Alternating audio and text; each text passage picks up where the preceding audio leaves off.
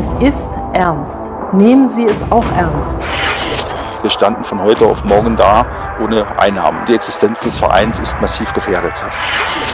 Diese Hilfsbereitschaft, die wir in dieser Stadt immer wieder spüren, wenn es darauf ankommt, die ist wirklich phänomenal. Dafür ein großes Dankeschön. Stand as One, der Corona-Talk mit Chris Schmidt.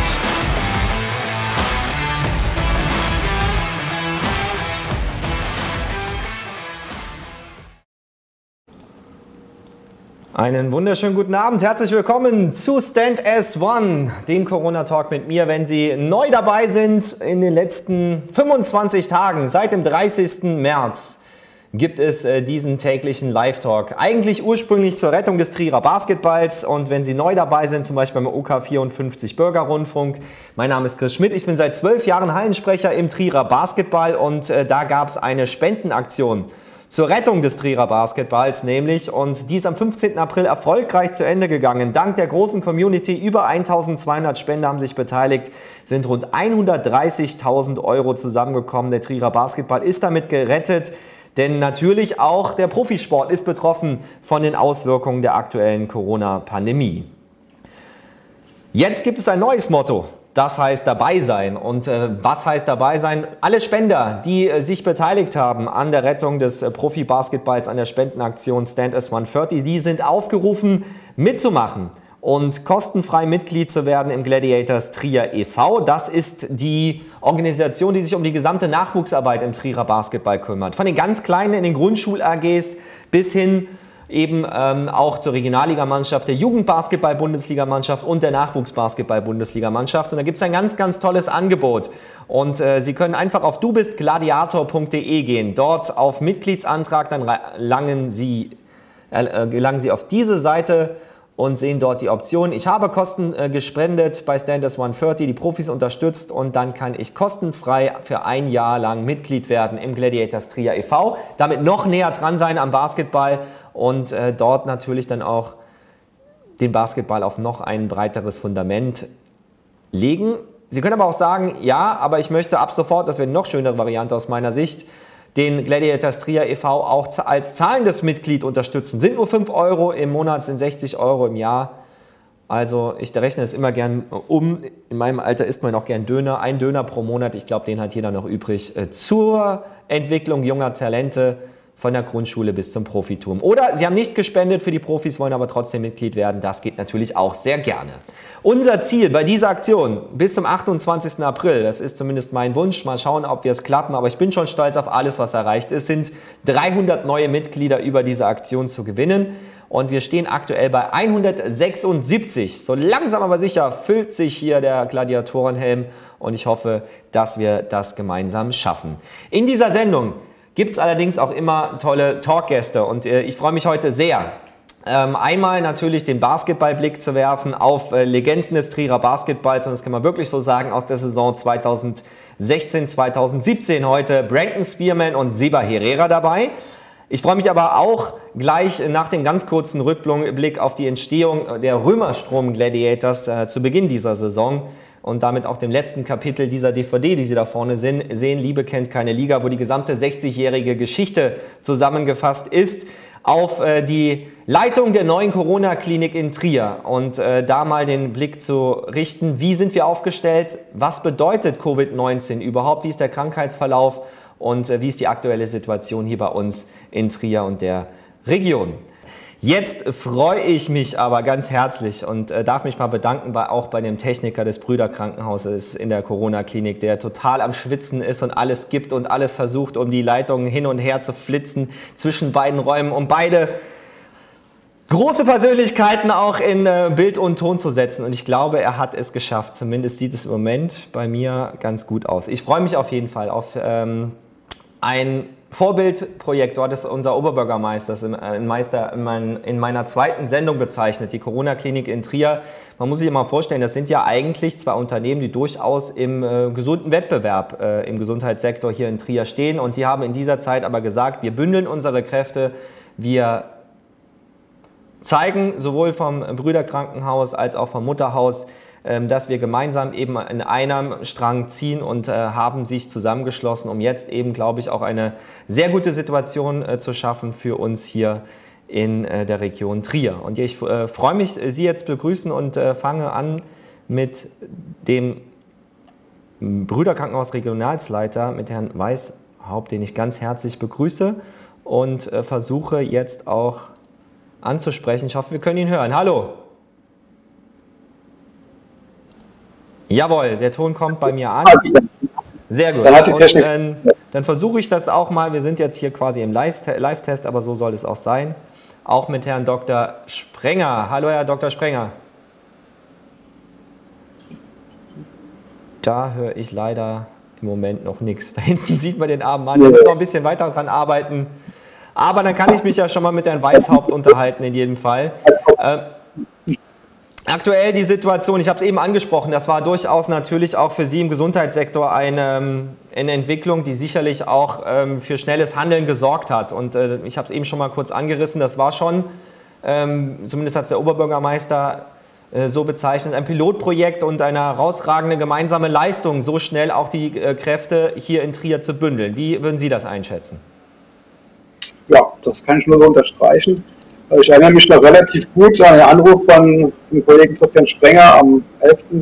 März war das, glaube ich, als er vorgeschlagen hat, wir sollten uns vielleicht am 13. März, das war am Freitag, mal treffen, um uns Gedanken zu machen, wie wir mit dem Thema Corona umgehen. Und dann sind wir ein bisschen über, von den Ereignissen überrollt worden. Dann haben wir den Termin auf den 12. März vorgeschlagen, äh, vorgezogen und er hat dann äh, spontan vorgeschlagen, doch dieses Konzept der Corona-Klinik für Trier hier zu etablieren. Die ursprüngliche Überlegung war eigentlich, dass wir unsere beiden Kliniken frei halten wollten von Corona-Patienten, um doch den normalen Betrieb aufrechtzuerhalten. Und so sind wir dann ins Wochenende gegangen und sind dann vor der Politik ein bisschen überrollt worden, als wir dann ab dem kommenden Montag auch die klare Ansage vom Bundesgesundheitsministerium bekamen, wir sollten auch in den äh, verbleibenden Kliniken den Routinebetrieb reduzieren und die planbaren Eingriffe verschieben.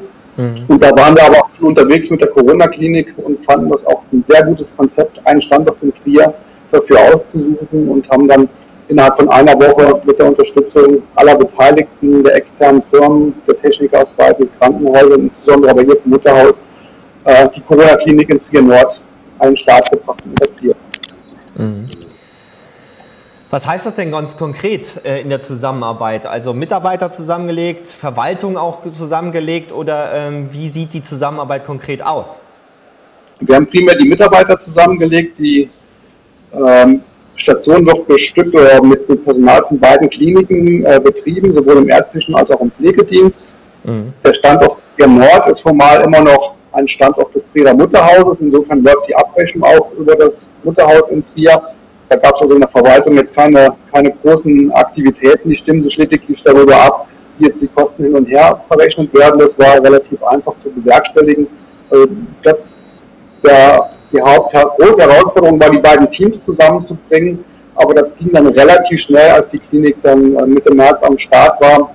Hat eine Gott sei Dank einen gewissen Vorlauf gehabt, um, äh, bevor dann die, der große Ansturm an Patienten kam ähm, der sich ja im Großen und Ganzen immer noch in Grenzen gehalten hat. Also wir hatten einen gewissen Vorlauf gehabt, haben die schnell ins Netz gebracht und das war relativ entspannt bisher, obwohl wir anfangs sehr große Sorge hatten, dass uns ja die Welle, wie wir es in Spanien und Italien gesehen haben, vielleicht überrollt, ist ja bisher Gott sei Dank nicht passiert. Aber wir sind gut vorbereitet und gut aufgestellt, wenn jetzt noch eine zweite Welle kommen sollte.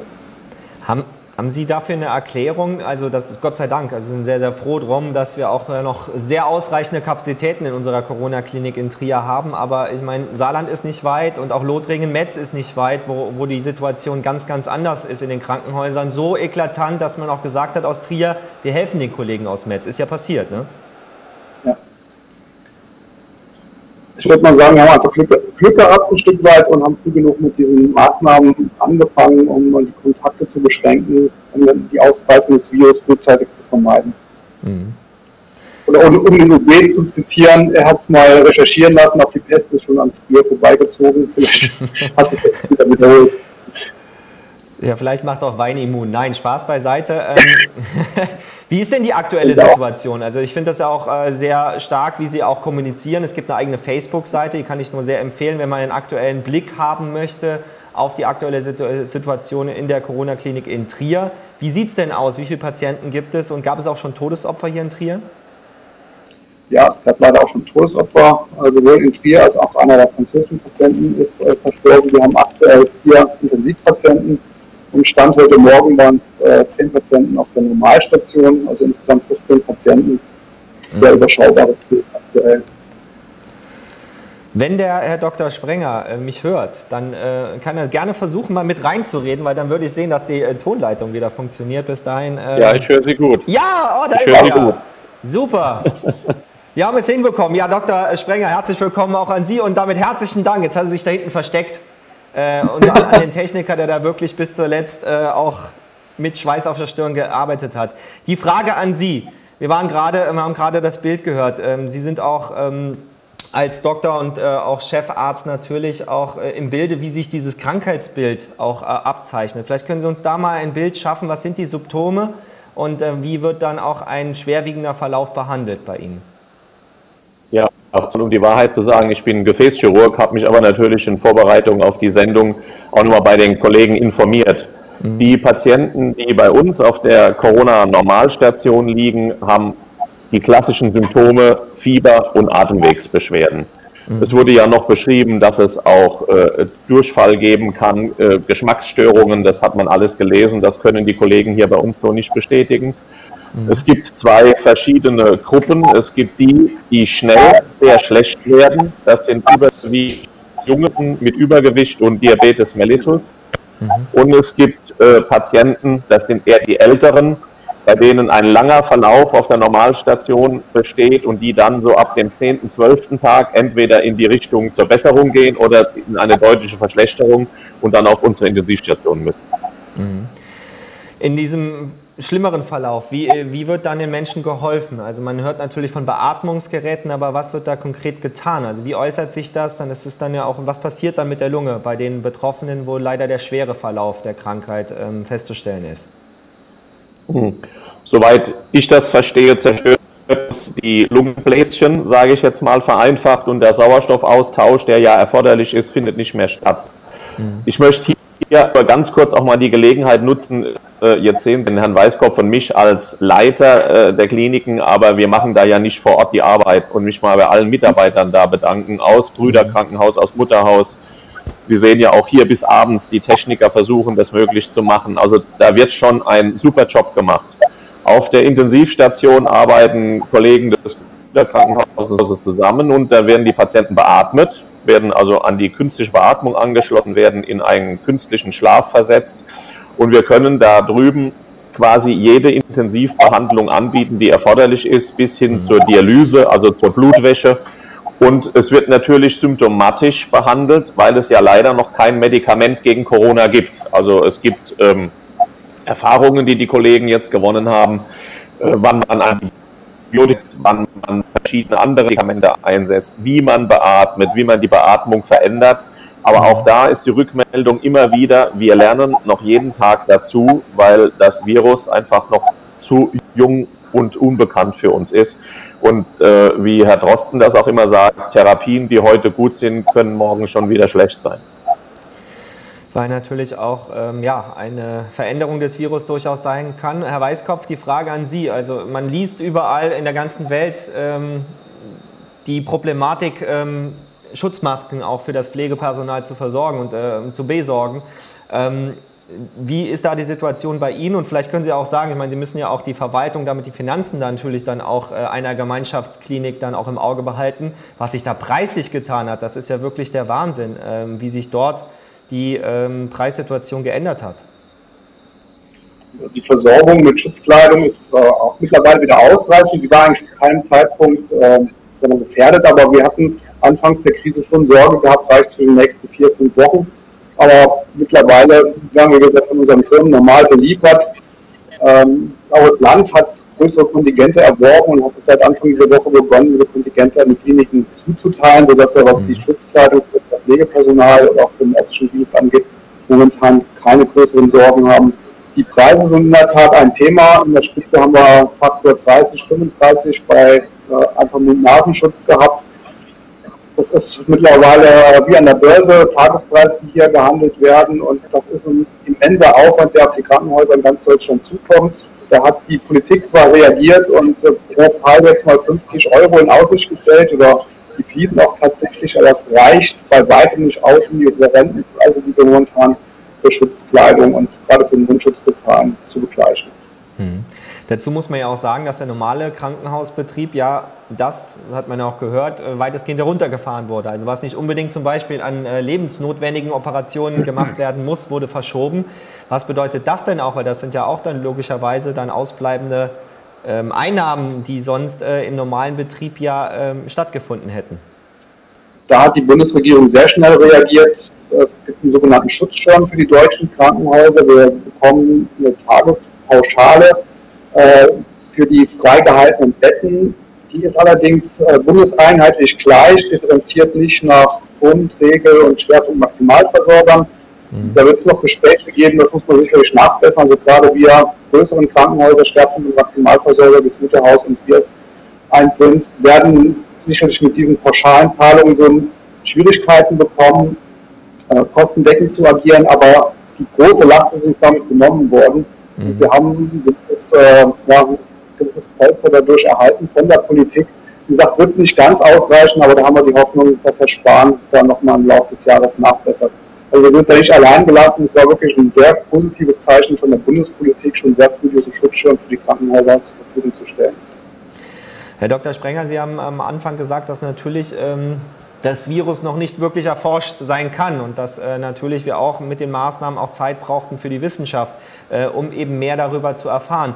Mich würde aber auch mal interessieren, weil äh, man merkt das auch im privaten Umfeld, ähm, wie sehr natürlich auch diese Ausnahmesituation, die wir jetzt äh, natürlich auch bei uns haben, obwohl es Gott sei Dank bei uns ja noch nicht die Welle an äh, Krankheits- und auch Todesopfern zum Glück gibt in der Region Trier, Trotzdem merkt man natürlich, äh, viele Menschen sind in Kurzarbeit. Es macht schon was mit der Psyche. Und mich würde interessieren, haben Sie Rückmeldungen Ihrer Mitarbeiter, der Intensivpfleger, die natürlich ihr Leben auch äh, bisher dafür gegeben haben, anderen Menschen zu helfen, aber die jetzt natürlich wissen, dass sie sich natürlich in einer Ausnahmesituation auch jeden Tag noch einer potenziell noch größeren Gefahr aussetzen müssen?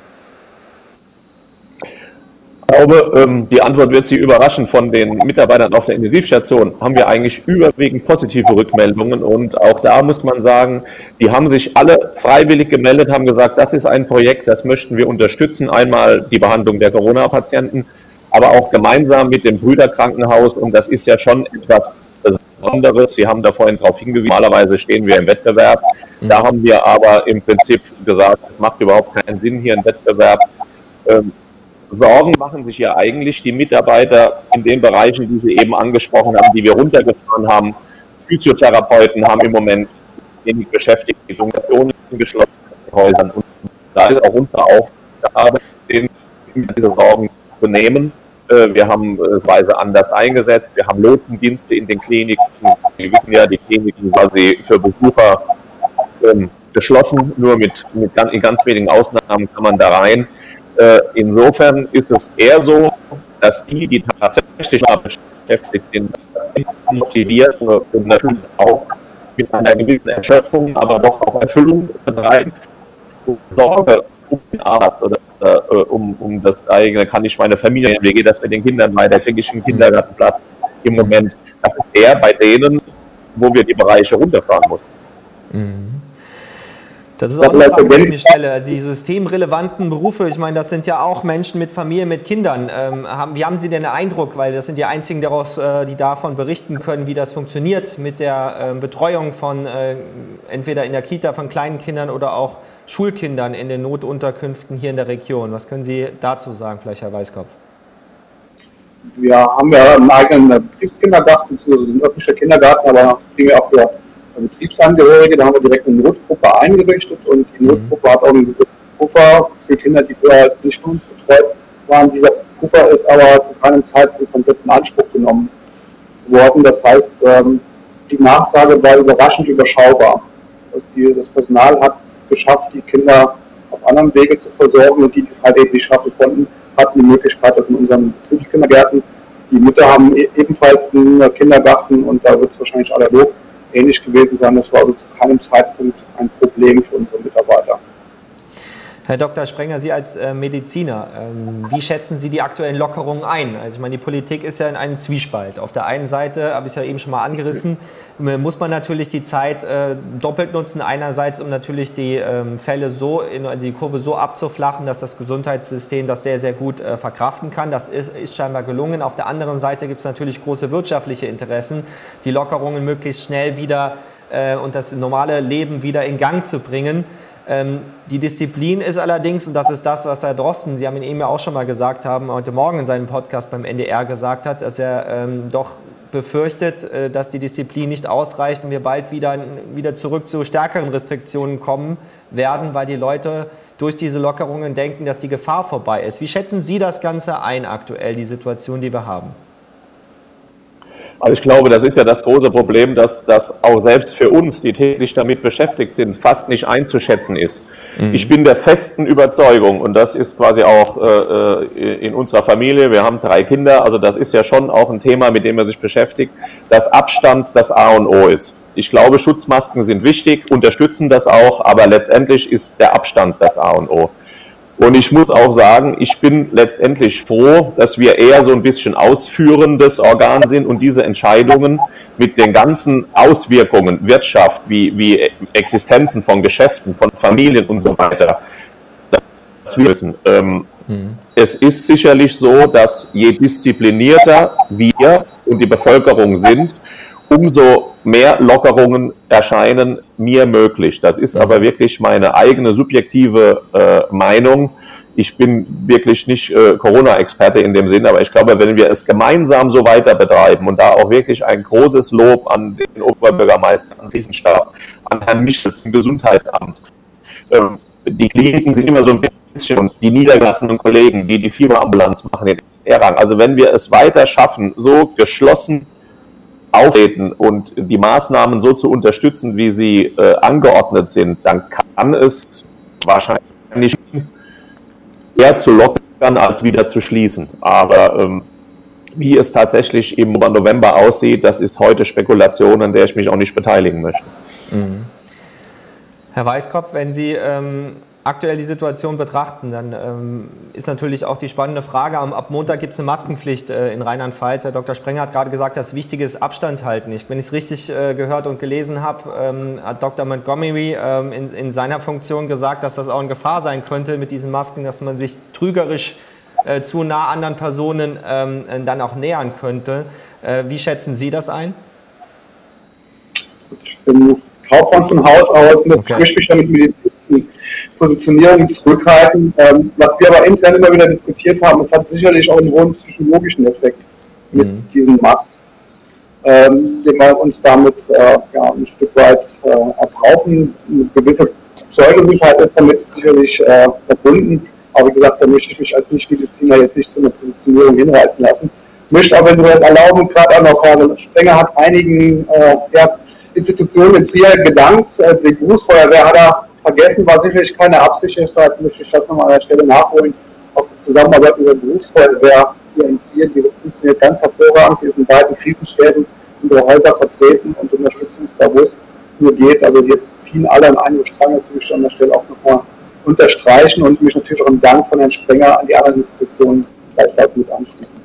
Da bin ich ganz sicher. Das äh, bringt mich gleich zur nächsten Frage. Wie sieht denn äh, die aktive Arbeit aus? Also ich meine, da gibt es ja unterschiedliche ähm, ja, Zeitpunkte. Ich weiß, dass es einen Corona-Krisenstab gibt. Wer sitzt da zusammen und wie oft sitzen Sie zusammen und was wird da ausgetauscht aktuell? Da gibt es äh, mehrere. Also in jedem Krankenhaus tagt man primär ein eigener Krisenstab. Einer fürs Brüderkrankenhaus, einer fürs Mutterhaus. Die, äh, also wir im Brüderkrankenhaus tagen momentan zweimal in der Woche. Vom Mutterhaus kann ich es im Moment nicht genau sagen, aber wir haben die Frequenz auch etwas reduziert. Aber die Taskforce vom Corona-Krankenhaus, die die Geschicke dort lenkt, die tagtäglich um 12 Uhr trifft die sich, um einfach die Lage zu besprechen, die Situation zu analysieren. Es genug Personal da, brauchen wir noch technisches oder sonstiges Equipment. Ähm, das läuft, wie gesagt, täglich und der Sprenger sitzen auf beiden Krisenstab der Stadt eingebunden und wir tagen dort einmal in der Woche. Und unabhängig davon sind wir natürlich in Gruppen oder in modernen Medien vernetzt und tauschen uns ad hoc dann auch immer wieder aus. Mhm. Nur alle haben wir keine Glaskugel, auch äh, Sie, Dr. Springer, natürlicherweise nicht. Ähm, es gibt unterschiedliche Ansätze, auch in der Welt. Deswegen würde ich mich auch äh, da mal interessieren. Also in Schweden fährt man ein bisschen mehr Risiko. Äh, da äh, ist das Prinzip Herdenimmunität und äh, Leben noch weitestgehend bis auf die ganz Risikogruppen am Laufen lassen. Äh, Im Moment die Devise, die Fallzahlen steigen da natürlich aber auch extremer als bei uns. Ähm, aber glauben Sie daran, dass das die Lösung sein kann? Also dass äh, eine Durchseuchung sozusagen und eine Immunität die Lösung ist? Oder müssen wir alle mit den Einschränkungen so lange äh, rechnen und uns daran äh, halten, bis Ihrer Meinung nach dann der Impfstoff ähm, dann dort ist. Und es ist ja auch jetzt so, dass auch ein Institut aus Rheinland-Pfalz, aus Mainz, da jetzt ja auch die erste klinische Studie, gestern ist das veröffentlicht worden, ja auch durchführen darf. Wobei da natürlich auch noch mehrere Testläufe äh, stattfinden werden. Das wird auch noch Monate dauern. Aber wie ist da Ihre Einschätzung?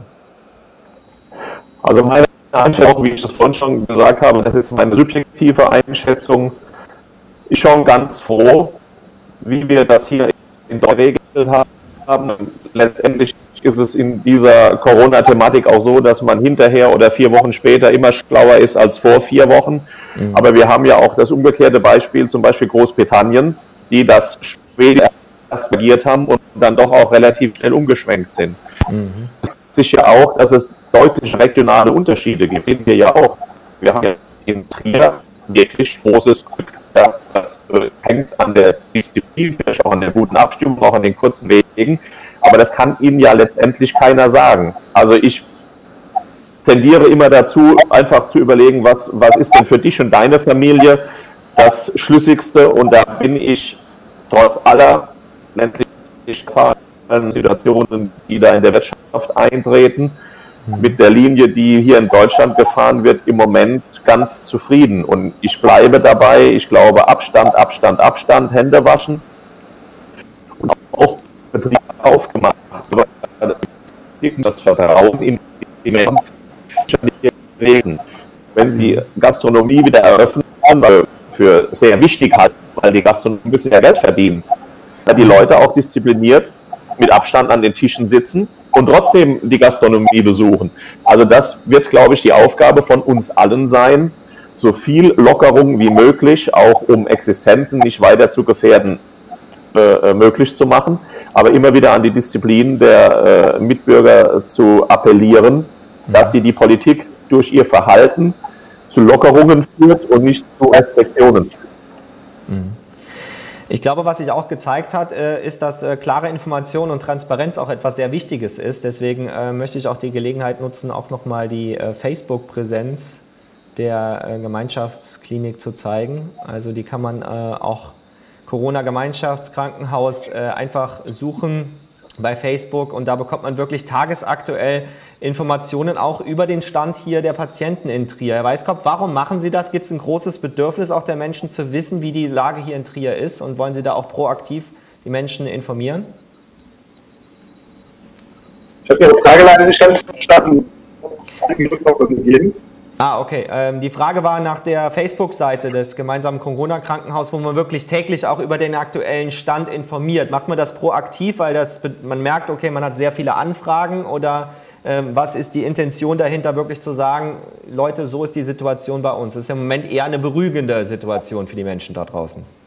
Das war mehr proaktiv. Wir haben viele Anfragen gehabt und auch äh, ein paar Tagen oder zwei Wochen ist ja schon hier mit den lokalen Medien zusammengesessen und äh, konkret kann man es ja auch sagen, ohne Schleichwerbung zu machen, mit Volksfreund hier zusammengesessen und die haben uns vorgeschlagen, Mensch, sucht doch irgendein Medium, wie ihr einfach die Zahlen uns äh, täglich zur Verfügung stellen könnt. Und da war die Idee einfach naheliegend, die Facebook-Seite zu und die wurde dann überraschend gut auch an.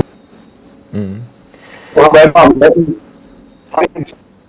einen Stand zugreifen können, auch die Medien und dann gibt es auch keine Interpretation zu irgendwelchen Zahlen. Mhm. Ähm, es gibt eine Frage auch aus unserem Facebook-Chat. Wenn Sie sich einbringen möchten, auch zu Hause beim OK54 gerade noch zuschauen, äh, gehen Sie einfach auf stands1.de. Dort finden Sie dann den Link und können sich dann direkt hier auch einbringen. Deswegen habe ich auch immer äh, den Blick auf mein äh, Handy. Und Noyanti stellt die Frage, wie viele Leute werden derzeit denn insgesamt in der Corona-Klinik behandelt? Vielleicht, Dr. Sprenger, können Sie das beantworten. Ja, da verweise ich doch auf unsere Homepage, da steht das genau drauf. Ähm, ich, ich, glaube, also Stand heute Morgen, wie der Herr Weißkopf das schon gesagt hat, vier auf Intensivstationen, zehn auf normalen Stationen und von den zehn Stationen sind sieben positiv getestet. Mhm. Allerdings auch das, ne, wir sind eben Anlaufstelle dafür, das kann sich auch mal ändern, aber äh, wie es der Herr Weißkopf auch gesagt hat, um da Transparenz reinzubringen und äh, einfach zu sagen, das sind die Fakten, so viel sind da, so viel sind infiziert, haben wir diese Seite gemacht und da kann ich auch nur empfehlen, einfach einmal am Tag aufzugucken, dann hat man den Stand von ungefähr 8 Uhr morgens. Mhm. Das ist nämlich tagesaktuell, deswegen habe ich die Facebook-Seite eben gezeigt. Hier ist ja nochmal einfach Corona-Gemeinschaftskrankenhaus auf Facebook suchen und dann äh, findet man auch die Seite entsprechend unserer, unseres Krankenhauses hier in Trier. Was mich interessieren würde, wäre noch die Zusammenarbeit ähm, mit den Arztpraxen äh, überhaupt in der Region, weil am Anfang gab es ja die Diskussion, als das Ganze ausgebrochen ist, die Dunkelziffer, die Dunkelziffer. Ähm, Deutschland ist führend in den äh, Testen ähm, weltweit und hat deswegen auch äh, sicherlich ein klareres Bild als andere Staaten, weil die Testkapazitäten auch da sind. Wie ist das hier bei uns in der Region Trier? Also sollte jemand Symptome haben, äh, wie sollte er sich im Idealfall verhalten und wie kommt er dann an einen Test? Wer auch immer von Ihnen antworten möchte und dazu was also, sagen kann, kann gerne loslegen, dann gehe ich dahin.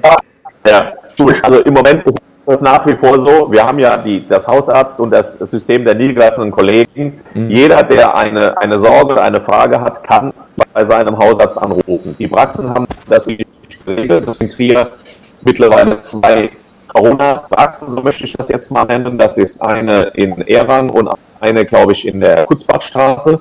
Aber die Praxen haben ja geöffnet und äh, Christoph hat schon gesagt, wir haben auch immer wieder Pressetermine, wir Wochen Presse haben, um auch die Patienten zu sensibilisieren.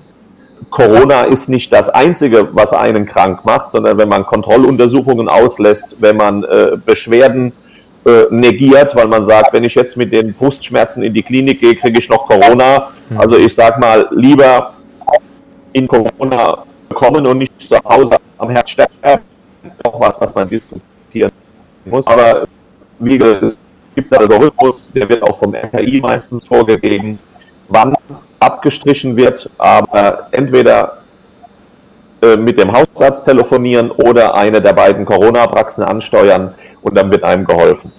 Mhm. Um diese Corona-Praxen, ich war wirklich eine ganz praktische Frage, weil ich mich gerade äh selber frage. Wenn, ich habe zum Glück keine Symptome, ich hoffe, es bleibt auch so und ihr daheim bleibt auch alle gesund. Aber wenn der Fall eintreten sollte, dass man irgendwie Atembeschwerden bekommt oder Fieber oder was auch immer, und ähm, der erste Weg dann wäre dann der Anruf trotzdem bei der, äh, beim Hausarzt. Brauche ich eine Überweisung, um zu diesen Corona-Praxen zu gehen oder wie ist dort die, der praktische Weg?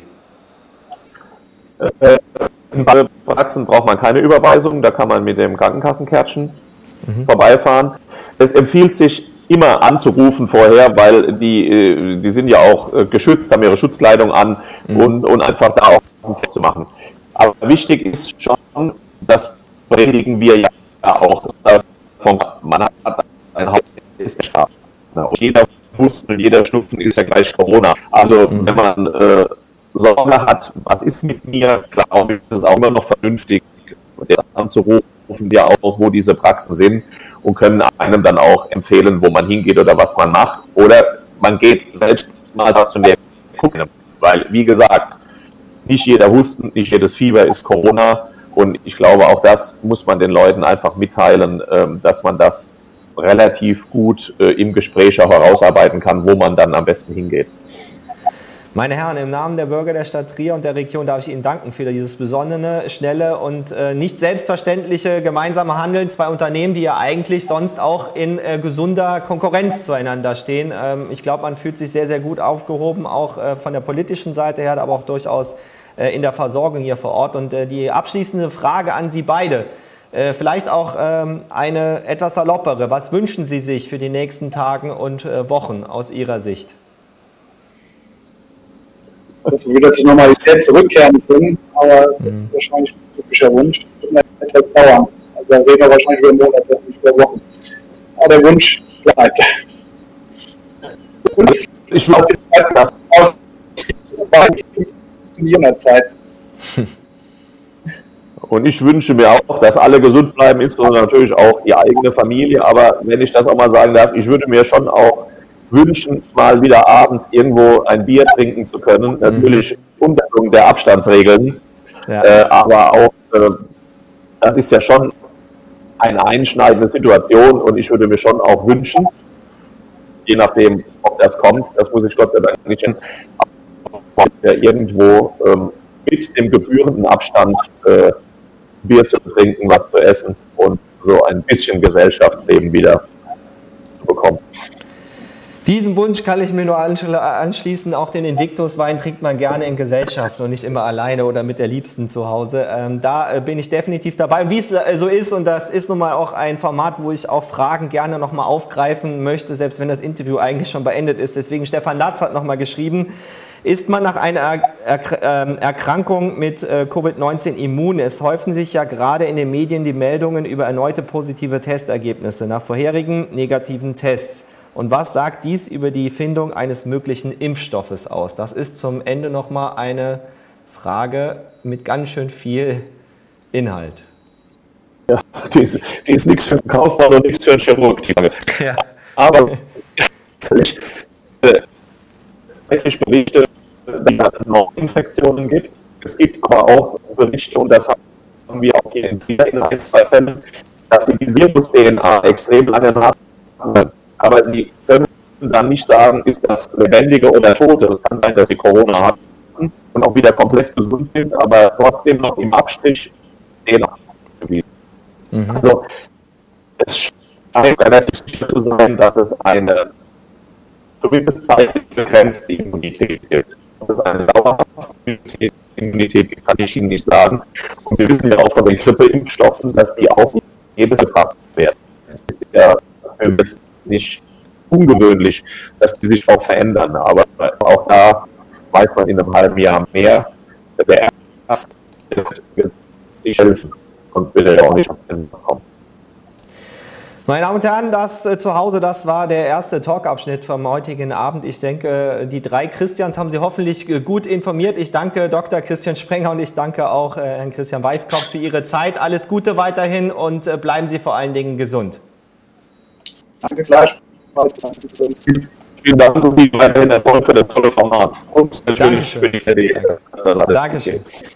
Ja, Sie sind herzlich eingeladen, dass wir uns dann auch, sobald wir dürfen, dann auch in der Arena Trier wiedersehen, wie alle meine Gäste, die ich natürlich herzlich einlade, auch außerhalb der Basketballwelt mal in diese hineinzuschnuppern. Und ich muss auch wirklich sagen, ich muss da auch ein großes Dankeschön sagen, auch an die ähm, Öffentlichkeitsarbeit äh, der neuen, ist unseres neuen äh, Corona-Gemeinschaftskrankenhauses, sowas zu ermöglichen. Ähm, ich meine, das ist äh, immer noch ein kleines Format, aber mittlerweile ähm, schlägt es auch Wellen. Also ich habe es heute Morgen auch im Radio gehört, was unsere EU-Abgeordnete Katharina Barley äh, zu den Grenzöffnungen in Luxemburg zum Beispiel gesagt hat. Von daher Dankeschön, dass man auch in so einem Format auch wichtige Informationen und ähm, kompetente Gesprächspartner dazu finden kann. Jetzt wechseln wir in die Basketballwelt und äh, es ist ja so wie immer bei mir. Ich habe äh, 30 Sendungen in 30 Tagen versprochen und ich habe auch gestern versprochen, dass ich einen Saisonrückblick versuche zu schneiden der Saison 2016-2017. Und äh, Seba Herrera und Brandon Spearman waren da maßgeblich dabei und ich habe Wort gehalten und es ist nicht der kürzeste Rückblick geworden, aber dafür ein sehr spannender und für mich ein, auch ein sehr erhellender, weil es erstens eine sensationelle Nachverpflichtung gab in der Saison 2016-2017. Wer es weiß, jetzt im Chat schreiben. Und zweitens ein wahnsinnig spann- spannendes Ende der Saison mit einer sehr, sehr verrückten Aktion wieder mal von Stream Solutions am Ende, wo wir hunderte Kilometer durch Sonne, Schnee und Regen gefahren sind und das im April, das weiß ich noch ganz genau, um ein entscheidendes Spiel für euch zu Hause von ganz weit weg zu übertragen. Hier der Saisonrückblick auf die Saison 2016-2017. Versprecher können drin sein, ist erst kurz vorher fertig geworden. Viel Spaß.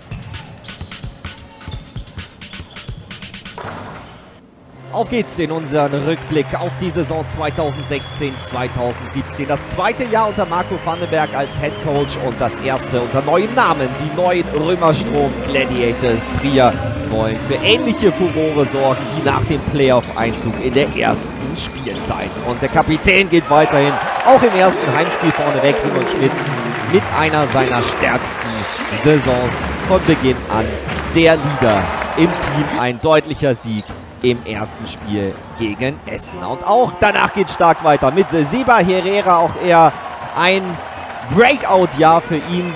Später ja auch der Sprung in die Easy Credit Basketball Bundesliga. Aber der Mann der Saison ist Brandon Spearman, der selbst die verrücktesten Dinger trifft. Trier startet bärenstark mit vier Heimsiegen. Auswärts geht allerdings sehr wenig. Im dritten Heimspiel dann das erste ganz enge Spiel gegen die Rockets aus Gotha. Und Seba Herrera ist als Youngster der Matchwinner in dieser Partie mit zwei ganz, ganz wichtigen Dreiern. Und Ryan Nicholas macht am Ende den Deckel drauf. Wenig später sollte er den Club jedoch verlassen. Trier, wie gesagt, zu Beginn der Saison mit vier Siegen in Folge und gegen Braunach geht stark weiter mit einem Career High 27 Punkte vom ja, Publikumsliebling, vom Kämpfer, von US-Amerikaner Jack Eggleston. 90 zu 64 der nächste Kantersieg in der Arena Trier. Dann im fünften Heimspiel allerdings, trotz dieses krachenden Danks von Joey von Seyeren, er vor allen Dingen stark im Blocken und beim Dank gegen den MBC am Ende, aber keine Chance für Trier. Die Niederlage verdient gegen den Bundesliga-Absteiger und haushohen Favorit auf den Aufstieg aus der Pro A. Rein ins nächste Spiel mit wieder mal Brandon Spearman in unnachahmlicher Manier, wie er diese Dinger da noch rein zwirbelt. Ein Circus-Shot nach dem anderen und ein deutlicher Sieg gegen die Hamburg Towers. 66 zu 55. Der Coach trotzdem unzufrieden. Marco Vandenberg. Es war eigentlich das hässlichste Spiel, was ich je hier erlebt habe als Coach.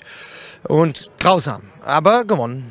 Ein emotionaler Moment vor dem Heimspiel gegen das Team Ingen Urspring wird die Legende Axel Agimok für 30 Jahre Trierer Basketballzugehörigkeit wohlverdient gefeiert. Ein großer Moment für ihn und für die Fans in der Arena Trier. Die Stimmung prächtig. Kein Wunder, die Arena Trier bleibt eine Festung.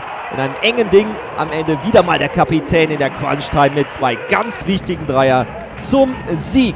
Auch gegen das Team Ingen Urspring am Ende ein 80 zu 73 Erfolg. Marco Vandenberg zufrieden. 6-1 zu Hause ist schon gut. Äh, und auch 8 gewonnen von 15 erster Runde. Äh, wir haben ein tolles Programm für die zweite Runde. Äh, wenn wir offensiv besser werden, konstanter werden, dann können wir auch eine tolle zweite Runde haben und dann können wir vielleicht unsere Ziele erreichen. Aber ich bin nicht ganz zufrieden mit, wie wir unsere Offense exekutieren. Das ist noch immer, das muss ein Niveau besser noch. Zum Auftakt ins Basketballjahr 2017 setzt Trier die Erfolgsserie in der Arena Trier fort. Auch vor allen Dingen dank Brandon Spearman, wie erwähnt, Topscorer der Saison, 15,8 Punkte im Schnitt. Aber weiterhin ist es einfach das Kollektiv, was zu überzeugen weiß. Dresden ohne Chance, Trier dominiert vor allen Dingen auch in der Defensive. Joey von Seyerin macht das, was er am besten kann. Spektakulär. Blocken so Trier weiter auf der Euphoriewelle. Zu Hause die Zuschauerzahlen wachsen. Eine begeisternde Saison und Trier kann viele, viele Heimsiege feiern. Und so langsam reift der Traum von den Playoff-Plätzen trotz der schwachen Auswärtsbilanz. Denn auch gegen die Uni Baskets Paderborn lassen die Römerstrom Gladiators es wahnsinnig krachen. Joey van Seren mit dem Dank und hinten mit dem Block zum Sieg. Knappes Ding, 69-66 gegen die Uni Baskets Paderborn.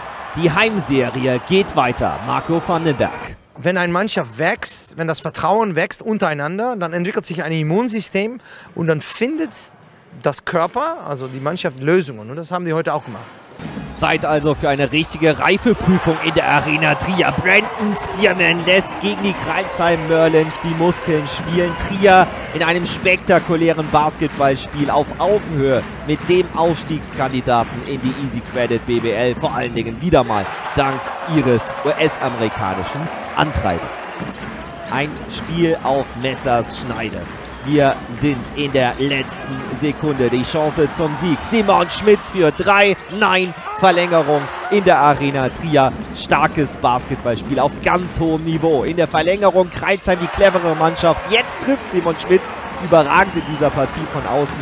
Aber die entscheidenden Dinger zum Ausgleich, die wollen dann nicht mehr fallen. Nach Verlängerung der knappe Sieg für Kreilsheim in Trier. 85 zu 88 die Niederlage aus Trierer Sicht. Trotzdem ein Ausrufezeichen den ganz Großen mitgehalten. Der nächste Große, ein sicherer Playoff-Kandidat, die Niners aus Chemnitz. Und die erleben ein Spiel mit einer Story, wie sie Hollywood nicht hätte besser schreiben können. Denn er ist zurück. Jermaine Buckner, langjähriger Publikumsliebling zu TBB-Zeiten, jetzt wieder verpflichtet. In einer Rückholaktion, bei denen die Fans eine maßgebliche Rolle gespielt haben. Wahnsinnsstory, wieder mal verrückt für diesen Zusammenhalt in der Basketballstadt Trier. Und wie man Backner kennt, ist er sofort in seinem ersten Spiel spektakulärer Matchwinner. Ein Wahnsinn. Trier schlägt Chemnitz mit 71 zu 58. Und der absolute Fanliebling Jermaine Buckner ist zurück, wo er hingehört. You know, the, the welcome that they gave me today was, you know, I, I couldn't ask for more. It was, I can't say that it was deserving. You know, that was very humbling, and I'm so thankful. You know, the way that the people here in Trier have welcomed back my family and myself. It's, it's yeah, I have no words for it. You know, it's pretty, pretty amazing. Und mit Backner gehen die Heimfestspiele weiter. Sowohl gegen die White Wings aus Hanau, wieder mal ein Dreier in der Crunch-Time, als auch gegen die Rheinstars Köln hier mit dem Anspiel auf Kevin Smith, der auch durch ein Foul nicht zu stoppen ist. Das ist ein enges Spiel, ein spannendes Spiel, wo jeder dahin geht, wo es wehtut. Thomas Grün mit dem Zug zum Korb. Und es ist auch der Luxemburger, der in der Crunch-Time mit diesem Dank für die spektakuläre Entscheidung sorgt. Die Heimserie geht weiter. Trier in der Arena Trier kaum zu schlagen. Was für ein Ding von Thomas Grün.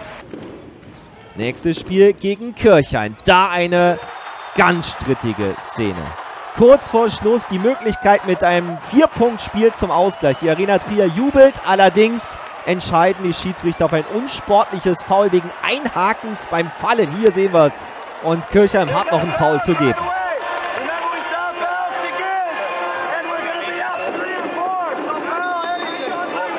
Foul, anything, genau das machen sie. Und ohne den Ball berühren zu können, ist das meiner Meinung nach auch nach vier Jahren ein unsportliches Foul. Das wurde aber nicht mehr gegeben, deswegen die knappe Niederlage für Trier. Simon Schmitz war auch nicht wirklich überzeugt. Ja, so, mein, so ganz nachvollziehen konnte ich den Pfiff nicht. Die Situation war die, dass wir den Einwurf hatten.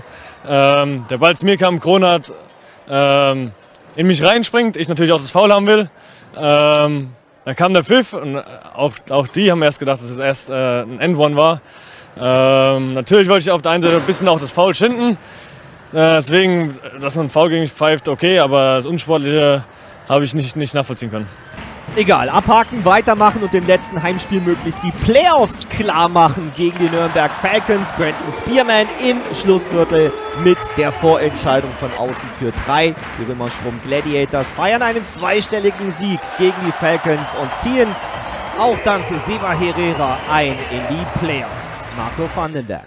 Ich habe Respekt für jeder Gegner, aber Kreisheim und Mitteldeutsch sind natürlich die meist erfahrenen Mannschaften. Die erste Runde zu vermeiden wäre nicht schlecht. Playoffs Baby Spiel 2. Spiel 1 in Chemnitz mit 70 zu 77 verloren. Über 3000 Fans fiebern mit unter ihnen Bundestrainer Henrik Rödel, Ministerpräsidentin Malu Dreyer und auch Katharina Barley. Trier mit einem Wahnsinns-Basketballspiel zum Augenreiben, denn die Römerstrom Gladiators dominieren in Spiel 2 den Gegner aus Chemnitz nach Belieben. Die schwierigsten Dinger sitzen auch hier. Rupi Hennen mit dem Wahnsinnszug zum Korb zur zwischenzeitlichen 20-Punkte-Führung für die Römerstrom Gladiators Trier. Ein souveräner Sieg in Spiel 2, der Selbstvertrauen gibt in einer ganz spannenden Serie. Spiel 3, dann wieder knapp an Chemnitz. Spiel 4 in der Arena Trier. Das nächste Basketballfest vorne wie hinten dominant. Die Römerstrom Gladiators gleichen aus. 2 zu 2 in der Serie. Auch dank Jermaine Buckner. Der nächste haushohe Heimerfolg. 74 zu 57. Und jetzt geht es wirklich um alles. Also ähm, keine Rede. Ähm, Do or Die, die Entscheidung im Spiel 5 der Viertelfinalserie. Leider hat Chemnitz keinen eigenen Stream, deswegen fahren die Trierer einfach mal hin. Sieben Sekunden. Jos, Jos zum Korb. Jos, den muss er nehmen. Jos macht auch den rein. Johannes Jos mit fünf Punkten im vierten Viertel. Die komplette Trierer Bank steht auf. JJ auch Jetzt, jetzt ist die Hartmann-Hölle wieder voll lodernd. Was eine Atmosphäre. Wagner und Eggleston. Schmitz für drei. Oh, vergibt. Aber Eggleston mit dem Offensivrebound. Schmitz nochmal für drei. Nee, aus der Mitteldistanz. Mach ihn, Junge. Ja! Schmitz friert die Hartmann-Hölle vorübergehend ein. Nee, nee, nee, nee. Wieder in Führung bringen. Es sind nur noch 95 Sekunden. Was ein Basketballspiel. Ich fass es nicht. Spearman vergibt den jetzt. Ausgerechnet jetzt.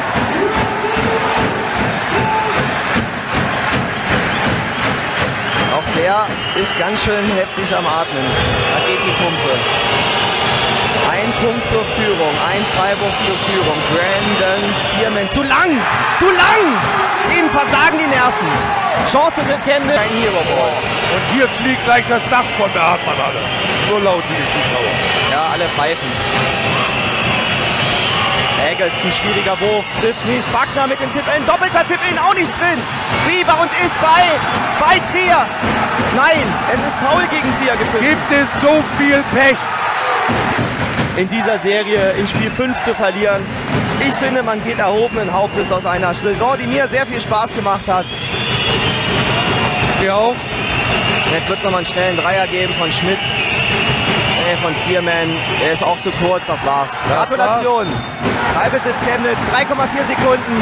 Wir gratulieren den Niners zum Playoff-Einzug. Es gibt das Derby im Halbfinale gegen Gotha.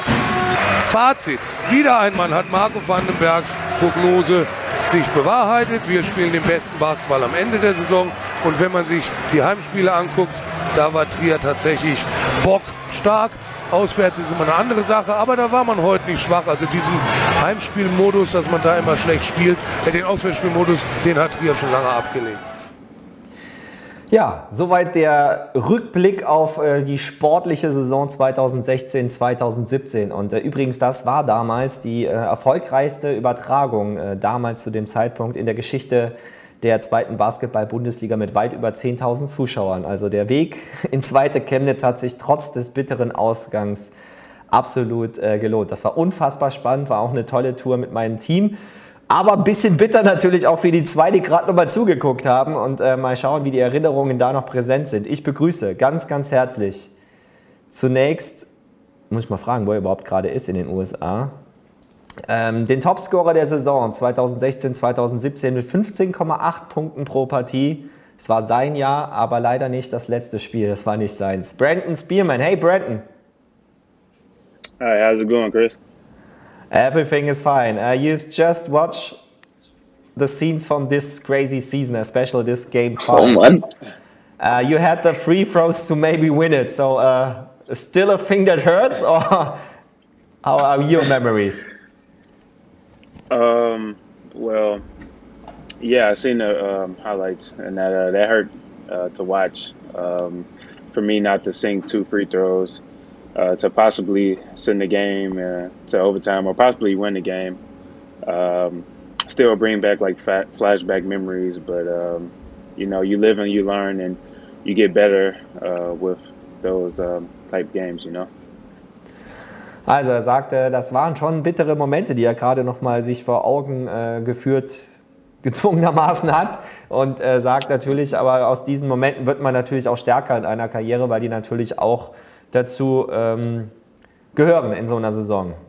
Ähm, aber das war schon eine richtig coole Truppe damals und deswegen äh, möchte ich jetzt auch den Mann dazu holen, der äh, ganz bequem da äh, sich zu Hause scheinbar gemütlich gemacht hat. Little surprise for both of you guys. Seba Herrera ist auch da. Hallo, hallo. Ja, Seba, äh, vielleicht kannst du ja mal erzählen, die Saison 2016, 2017 war auch, äh, glaube ich, die, wo du richtig gemerkt hast, okay, jetzt geht es wirklich äh, ab in der Karriere. Ähm, war aber auch noch ein besondere mit der Truppe, oder? Wie sind deine Erinnerungen? Ja, also es war persönlich ähm, was Großartiges auf jeden Fall für mich äh, als Basketballspieler, aber auch die Mannschaft, die hat so Spaß gemacht. Also mit denen zu spielen. Ich bin noch mit, wahrscheinlich mit allen noch in Kontakt eigentlich. Also es, äh, es war echt eine coole Truppe und, und sind auf jeden Fall noch schöne Erinnerungen. Mhm. Man muss ja auch sagen, für dich geht es äh, ja auch danach richtig ab. Also in der BBL gerade von allen als der Shootingstar, höchster Kandidat auf Most Improved Player, bester Deutscher, wie auch immer. Äh, ich weiß noch, ich habe das Wahnsinnsspiel von dir in äh, Bonn kommentieren dürfen, als ihr die wirklich gedemütigt habt. Ähm, ja, äh, vielleicht kannst du erklären, wie bitter das dann ist, wenn man gerade merkt, ich bin in der Form meines Lebens und dann kommt Corona und die Nummer ist plötzlich auf Eis gelegt. Wie du sagst, also es ist sehr, sehr bitter. Ähm, es lief auch als Mannschaft bei uns mega gut. Wir haben, ich glaube, acht aus den letzten neun Spiele gewonnen. Wir waren im mhm. Lauf. Wir haben dann im letzten Spiel Alba geschlagen und dann auf einmal alles auf Eis gelegt. Das ist echt ziemlich scheiße, um ehrlich zu sein. So, mal Brandon, Brandon fragen. Brandon, um, what happened after your station in Trier? Where did you play? And I think you had great success uh, last season, I think, in Pro B. Yeah, um, when I left Trier, uh, I ended up signing a one-year contract to play for the uh, play in Jena mm -hmm. in the BBL for a half a season. Then after that season, I mean, um, halfway through that season, I ended up signing a, a, new contract to play in the Czech Republic for a half season. So um, that went, that went really well, and I ended up finishing that season in the Czech Republic. So everything went well. That that that uh, that after that year, I left from from Trier, so everything's been going well. Mm-hmm. And um, and the year after that, I, I played in France in the Pro B for a year. And you won the title or the cup? I only have seen a picture from you holding a great thing in your arms. yeah, yeah, we we end up winning the championship uh, that year, um, and uh, we we end up getting promoted to the Pro A. Uh, I didn't sign back with the club. Uh, I end up uh, making the decision to go play uh, in the Middle East instead, and mm-hmm. go play in Egypt, which is something different. But I really enjoyed my time, and looking forward to hopefully maybe going back or maybe another team. We'll see. So right now you don't have a contract for next season. Are you concerned about the crazy stuff that's going on right now? And uh, how's the situation where you live? Because we see a lot of really bad news and uh, bad pictures from USA. Well, yeah, here in the USA, um, recently they they're they are trying to open up stores and open up uh, restaurants and bars and things. Um, but as you can see, things are still being closed, uh, especially here in Chicago. Uh, Chicago is on lockdown, um, but I'm pretty sure in Europe is more difficult, especially maybe in Germany, France. You know, these places. I'm pretty sure it's pretty difficult right now. But uh, here in the U.S., um, it's less it's less strict, I'll say.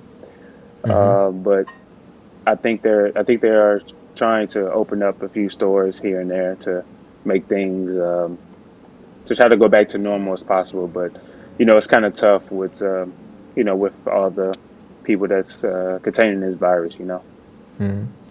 Muss mal kurz übersetzen für diejenigen, die des Englischen gar nicht mächtig sind. Also erst hat er erzählt, äh, wie seine Stationen nach Trier waren. Also er hat ähm, erst eine halbe Saison in der BBL für Jena gespielt, ähm, ist dann gewechselt nach Tschechien, wenn ich es richtig in Erinnerung habe, und äh, dann eine Saison gespielt in der französischen Pro B, in der zweiten Liga, hat da mit der Mannschaft ähm, die Meisterschaft gefeiert und äh, ist dann gewechselt nach Ägypten und hat da nochmal ganz anderen Horizont ähm, äh, bekommen. Und für die neue Saison steht er noch nicht irgendwo unter Vertrag. Und äh, die Situation bei ihm in Chicago ist schon äh, besorgniserregend. Also Chicago ist schon unter einem Lockdown. Aber so langsam äh, soll das normale Leben so langsam wieder anlaufen.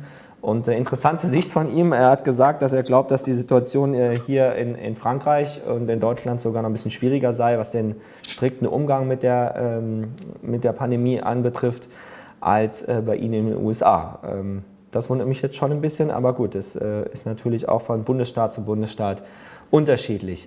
Einer ist auf jeden Fall äh, jemand, der, das wurde ja hier auch äh, gesagt, als wir alle zusammen jubeln durften am 15. April, ähm, zur Rettung des Trierer Basketballs. 120.000 Euro, liebe Zuschauer zu Hause, waren das Ziel. 130.000 sind es knapp geworden. Und äh, ich zitiere André Everts, den äh, Geschäftsführer der Römerstrom Gladiators, der gesagt hat, Seba Herrera ist ein Ehrenmann. Der hat sich auch beteiligt und wollte äh, das, was gefehlt hat, sogar aus eigener Tasche oben drauf machen. Seba, du Ehrenmann. Ja, also äh, wegen Trier ist meine Profikarriere gestartet und die haben mich aus Chile hierhin gebracht und äh, ich, also mehr kann ich auch nicht sagen. Also mein Leben ist Trier zu bedanken, um ehrlich zu sein, äh, weil mir geht's richtig gut und das ist eine Kleinigkeit, äh, so ein bisschen mit Geld äh, zu helfen.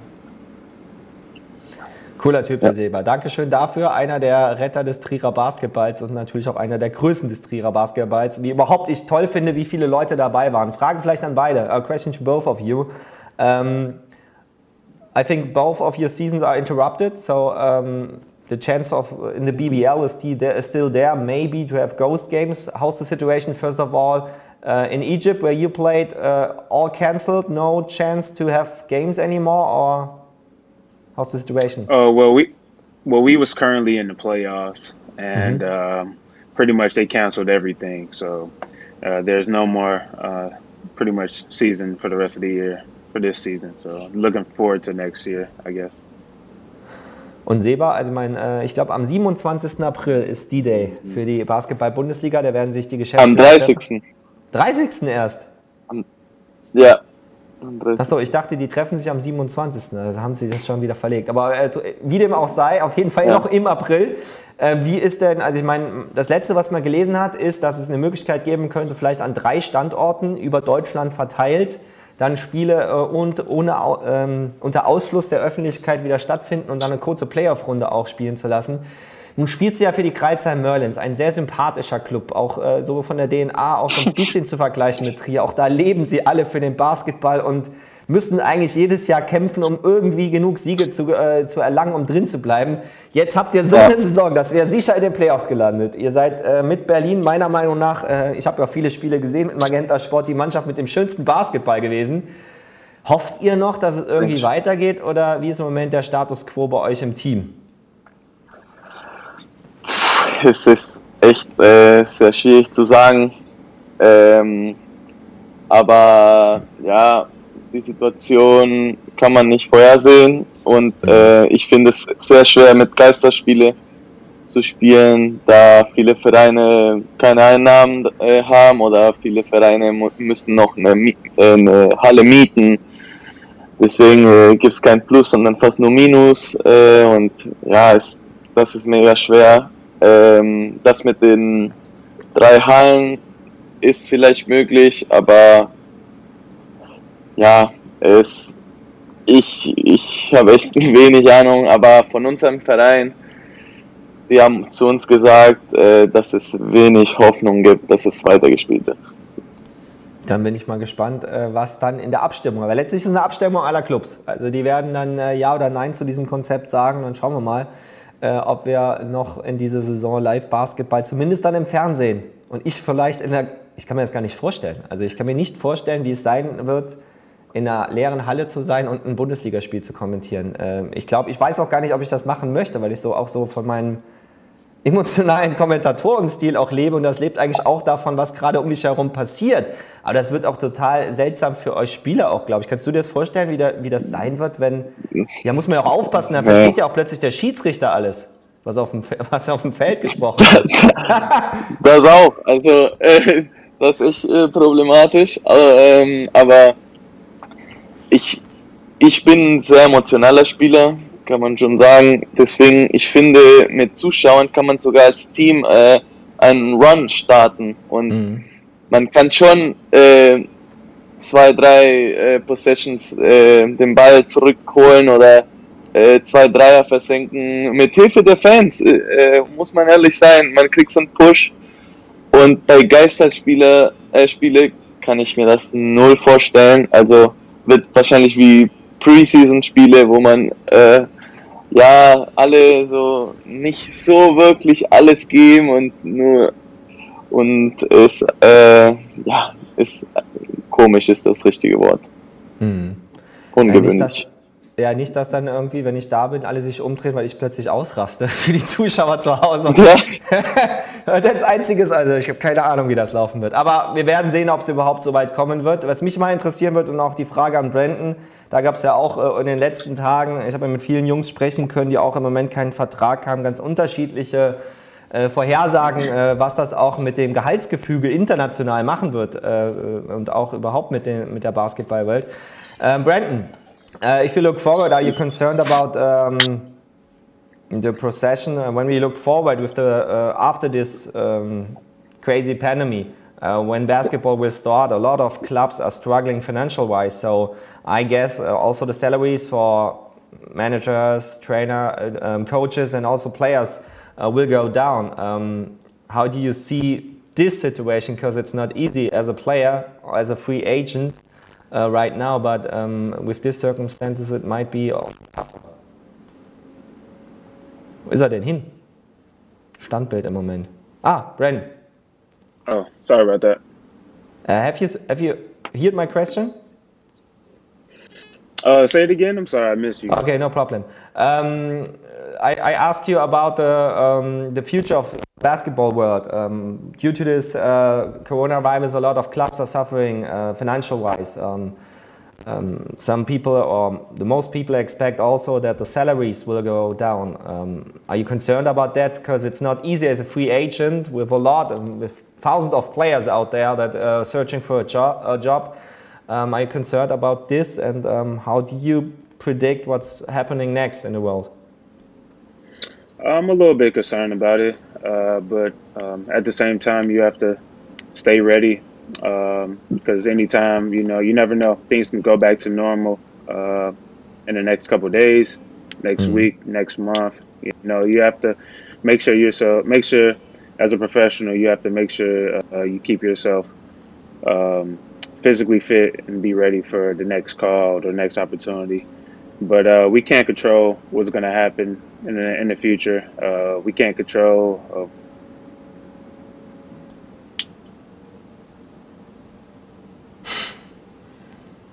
Man kann auch nicht kontrollieren. Du soll mal WLAN zahlen. Also er hat gesagt, äh, man weiß auch nicht, was passieren wird und im Moment hat er, glaube ich, auch äh, leichte Aussetzer da mit seinem Internet. Aber ähm, ich glaube, die Botschaft ist angekommen. Was mich nur interessieren würde, ist, er hat ja gesagt, und das stimmt ja auch, man muss sich als Spieler immer bereithalten, weil man nie weiß, wann es weitergehen kann. Ähm, nun ist man ja gerade zu Hause gefangen. Also die. Ah, da ist er wieder. Oh, I'm back. Yeah, you're back. Oh, okay, all right, perfect. Yeah. Sorry about that.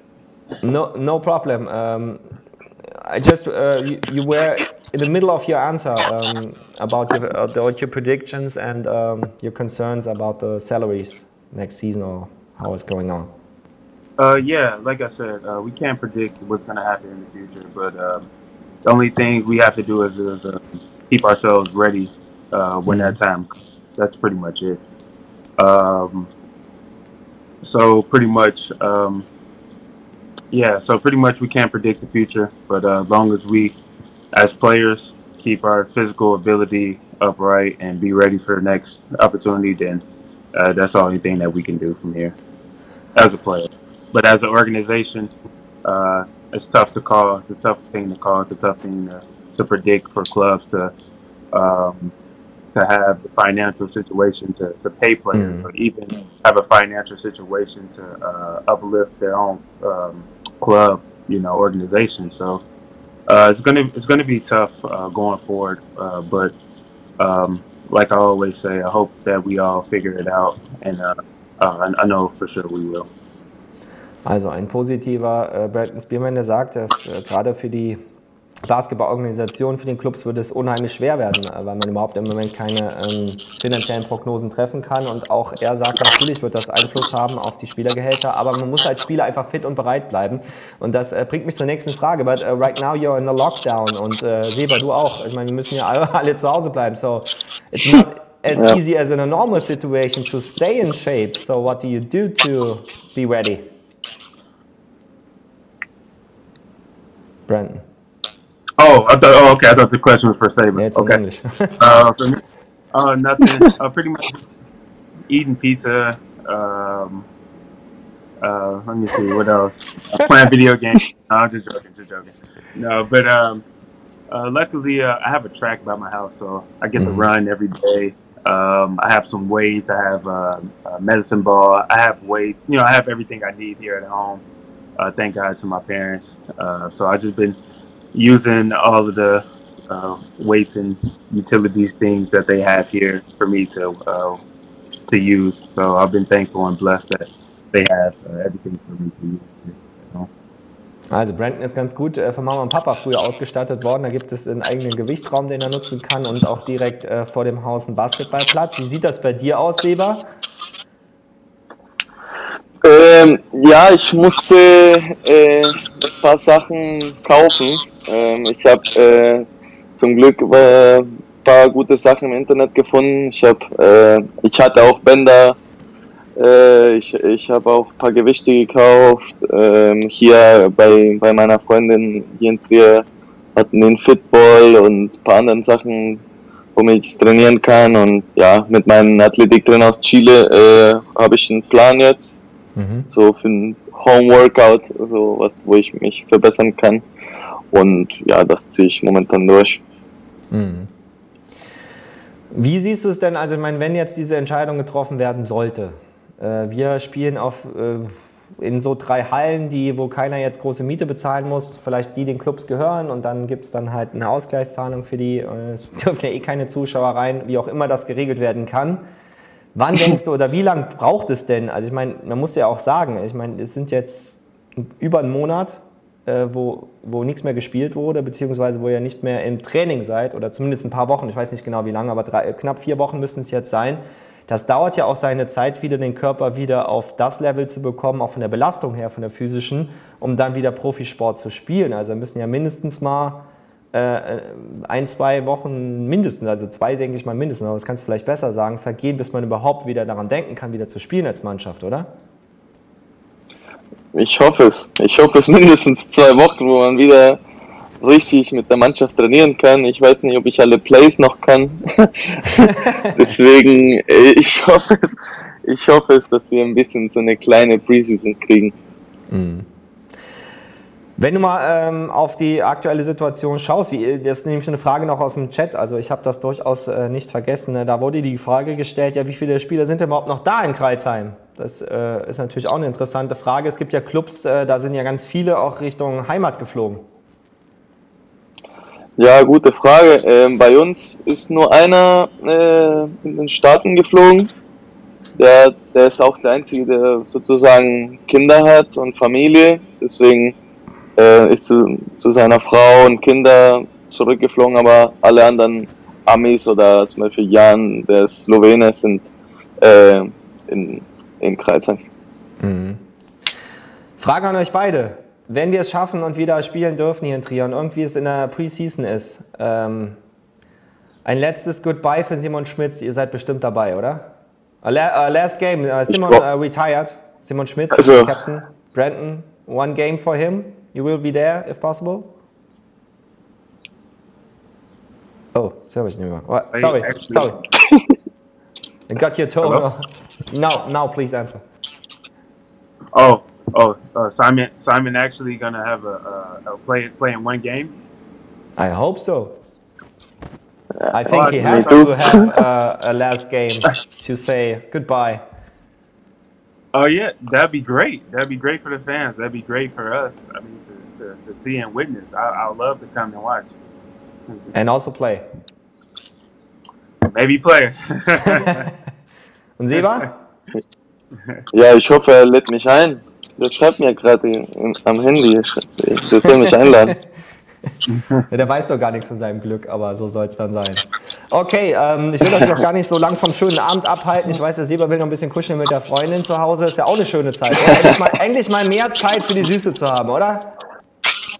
Das ist tatsächlich, was ich äh, momentan genieße. Also meine Freundin wohnt immer in Trier und ich in Kreisheim und jetzt äh, haben wir ein bisschen mehr Zeit zusammen, ist äh, echt gut. Also von, allein von daher gibt es noch große Connections nach Trier. Thanks a lot, guys. Have a nice uh, evening. Stay healthy. and uh, best of luck for you and uh, maybe Brandon. Um, Marco is now Dankeschön. the head coach again, so maybe he will phone you. Hopefully, I don't know. Oh, Congratulations to have Marco back. I'm pretty sure he's, he's a great coach. Uh, you guys, uh, you guys are in good, good hands. Da sieht man den Profi raus, weil ich glaube, der hat auch ganz schön geschwitzt unter Marco Fallenberg. Wenn ich mich da richtig erinnere, gab es da nicht nur positive Seiten. Thanks a lot, good luck and uh, have a nice evening, guys. Danke, Alright. Bis danke. so, schön. Danke für die Einladung und wir sehen uns. Ciao. Ciao. So, das war die heutige Ausgabe und es hat wieder mal Spaß gemacht von Stand as One. Ähm, auch mit einem lustigen Ende, wenn man so ein bisschen hinter die Kulissen damals geblickt hat. Aber ein bisschen darf man ja auch hier aus dem Nähkästchen plaudern. So, morgen geht's weiter mit dem Mann, der in der Saison 2017, 2018 für einen der historisch größten Momente gesorgt hat. Mit einem Buzzerbeater kurz hinter der Mittellinie und der dann in der Saison 16, 17 wieder zurückkam. Ich freue mich sehr auf Jermaine Buckner und ich freue mich morgen darauf. Moment, ich hole sie gerade nochmal. Oh mein Jo, ich muss aufstehen. Alter Mann. So, nicht fallen lassen. Ich habe leicht schwitzige Hände hier von dem ganzen Bedienen. So, sieht man die? Ja, sieht man gut. Guck mal, ich halte sie hoch. Diese wunderschöne Primum-Flasche. 2017er Scharzhofberger Riesling Auslese. Werden wir morgen mit Max von Kuno, unserem Winzer hier von der Saar, hier bei mir versteigern. Das ist unter anderem geplant. Mal schauen, ob noch jemand außerhalb der Basketballwelt dabei ist. Ansonsten, ich glaube, mit Jermaine Wagner hat man schon sehr viel zu besprechen. Und mal gucken, vielleicht haue ich auch noch einen zweiten Spieler an. Mal sehen. Damit sagen wir Dankeschön für heute. Ich hoffe, es hat Spaß gemacht. Äh, Feedback wie immer gerne ähm, über stands1.de, mir da über die Facebook-Seite gerne äh, was schicken. Ansonsten wünsche ich noch einen wunderschönen Abend. Ich hoffe, wir sehen uns morgen wieder. Gleiche Stelle, gleiche Welle, 18.30 Uhr. Stand S1, der Corona-Talk mit mir. Und dann haben wir morgen bereits die 26. Ausgabe von 30. Letzte Sendung, schon mal zum Vormerken, am 28. April. Das sind nur noch fünf Tage. Damit euch allen noch einen schönen Abend. Und wie immer zum Abschluss mehrere Hinweise. Ich möchte noch mal betonen, lasst mich nicht im Stich. Dabei sein ist unser Motto. 175 von 3, 176, ich will keinen unterschlagen. Von 300 ist der aktuelle Stand. Ihr könnt, wenn ihr mitgerettet habt, den Profi-Basketball, kostenlos Mitglied werden. Geht einfach auf diese URL. Am besten, ihr gebt sie jetzt direkt ein. Du bist gladiator.de, dann auf Mitgliedsantrag. Dann kommt ihr hier hin und könnt sagen, ja, ich war Kosten, äh, ich bin äh, Spender gewesen bei Standes 130, habe die Profis gerettet. Ein Jahr lang kostenlose Mitgliedschaft und damit mehr Transparenz im Trierer Basketball. Dann, ja, ich habe zwar gespendet, aber komm, die 5 Euro im Monat, die habe ich auch noch. Tut auch meiner, gut, meiner Figur gut, wenn äh, ihr Döner-Essern seid. Oder nein, ich habe den Profis nicht geholfen, aber für die Jugend tue ich gerne was und äh, habe die 5 Euro bzw. die 60 Euro im Jahr dafür noch gerne. Dann gibt es aber auch andere Unterstützungsmöglichkeiten. Hier, der neue Invictus-Wein. Der sieht nicht nur cool aus, der schmeckt auch richtig gut. Es ist ein 2018er Riesling Trocken aus einer wunderschönen Lage, die kann ich euch auszeigen, vom Saarfels. Guck mal hier, da hinten sind die Weinberge wunderbar zu sehen. Und daraus ist dieses wunderschöne Edeltröpfchen entstanden, in Szene gesetzt hier von Fotocrew von Simon Engelbert aus dem historischen Weinkeller der Vereinigten Hospizien. Von denen kommt nämlich der Wein. Und der Tobi Reiland, der hat mir heute einen neuen Stand geschickt. Den gehe ich jetzt mal kurz suchen. Da ist er bei Facebook. Er hat geschrieben: Hallo Chris, kurzer Zwischenstand. Wir haben die 300 hier jetzt bei den Flaschen. Richtig gut. Nun warte und hoffe ich auf die 300 des EV. Ich auch. Also wir ho hoffen gemeinsam, dass wir die 300 neuen Mitglieder voll machen. Im Übrigen, das ist eine gute äh, Information für euch, könnt ihr die jetzt nicht nur im Webshop bestellen, hier bei den Vereinigten Hospizien für 10 Euro. Vier davon gehen an den Gladiators Trier e.V. Einfach auf den Weinshop gehen und dann unter Angebote seht ihr hier Invictus Benefizwein. Ähm, sondern es gibt auch die Möglichkeit, den jetzt bald zu kaufen. Wo ist denn meine Kamera? Man sieht mich ja gar nicht mehr. Moment. Ich habe mich verloren. Da. Äh, man kann ihn kaufen und zwar bei Edeka. Und zwar hat er mir geschrieben, bei Edeka Überbrücken und natürlich, schöne Grüße bei Sascha Hauptenthal, bei Edeka Hauptenthal in Süd und in der Schöndorfer Straße. Dort gibt es den jetzt auch im Sortiment und auch da gilt es natürlich für den guten Zweck etwas zu tun. So, dann gibt es natürlich noch das da. Und da kündige ich schon mal morgen was an. Diese leckere Tochter von Café Mort, die war richtig lecker. Dankeschön nochmal an Piet Hoffenbach, der mir eine vorbeigebracht hat. Und ich werde es mir nicht leben lassen. Äh, ich hoffe, sie ist zu Hause. Äh, einen Basketballfan äh, sehr zu überraschen. Ich glaube, die meisten werden es sicherlich schon sich denken können, wer gemeint ist. Ich möchte Sie überraschen mit dieser Torte morgen und ähm, bin tatsächlich angeschrieben worden, auch von einem anderen Basketballfan, der gesagt hat, die hat so viel sich engagiert und sie hat es mal verdient. Und habe ich gesagt, okay, dann nehme ich meine Kamera, nehme die Torte, hole die ab bei Café Mort und bringe die vorbei. Ich hoffe, das funktioniert morgen. Unverhofft kommt oft und äh, das wird auf jeden Fall ein spontaner Besuch, aber sie hat es sich mehr als verdient als Retterin des Trierer Basketballs und äh, wirklich mit vorbildlichem Einsatz stundenlang jeden Tag für die gute Sache war sie dabei. So, so viel der Ankündigungen. Ähm, Würde mich noch interessieren, wie dieser Saisonrückblick heute ankam, weil das schon, puh, schon ein bisschen Arbeit, muss ich sagen, so in der Mittagspause und danach.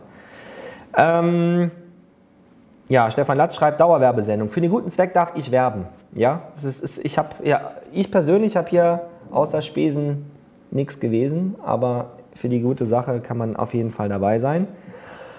Und ähm, ja, ich wollte nur kurz wissen, so ein Saisonrückblick äh, für die Saison 2017, 2018, also das Material wäre da. Vielleicht dann mache ich das irgendwie heute Abend, heute Nacht, aber nur, wenn das wirklich auch gut ankam. Schreibt mir dazu noch ein kurzes Feedback zum Ende, ähm, gerne unter den, dieses Video oder zu mir. Au revoir, bye bye und auf Wiedersehen. Wir haben Punkt 8 Uhr, jetzt geht's ab zur Tagesschau und denkt dran, wie immer, auch in dieser Zeit gilt weiterhin Folgendes. Bis morgen.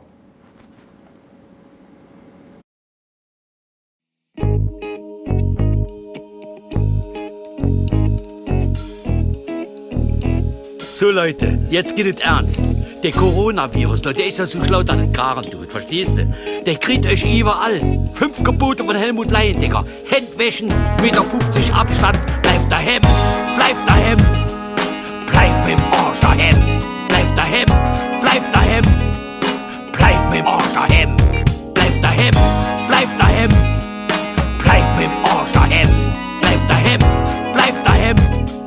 Bleibt mit dem Arsch daheim. Kriegt euch überall.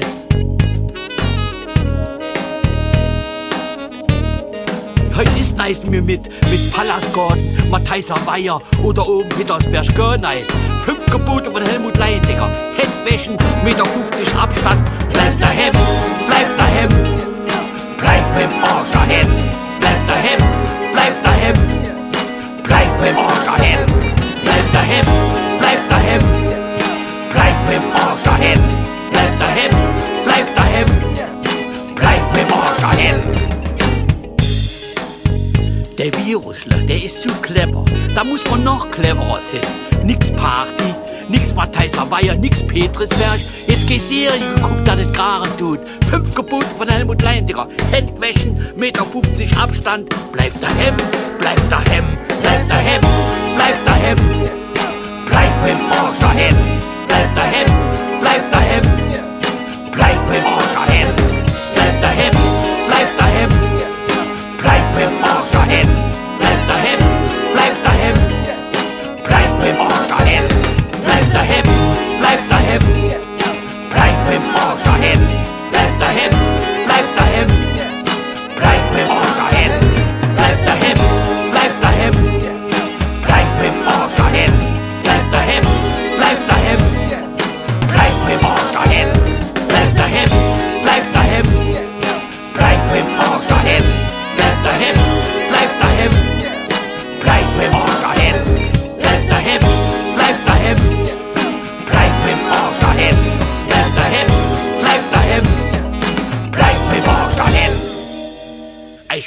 wiedersehen. Tschüss. Euch auch. Tschö. Bis morgen, 18.30 Uhr, standas1.de.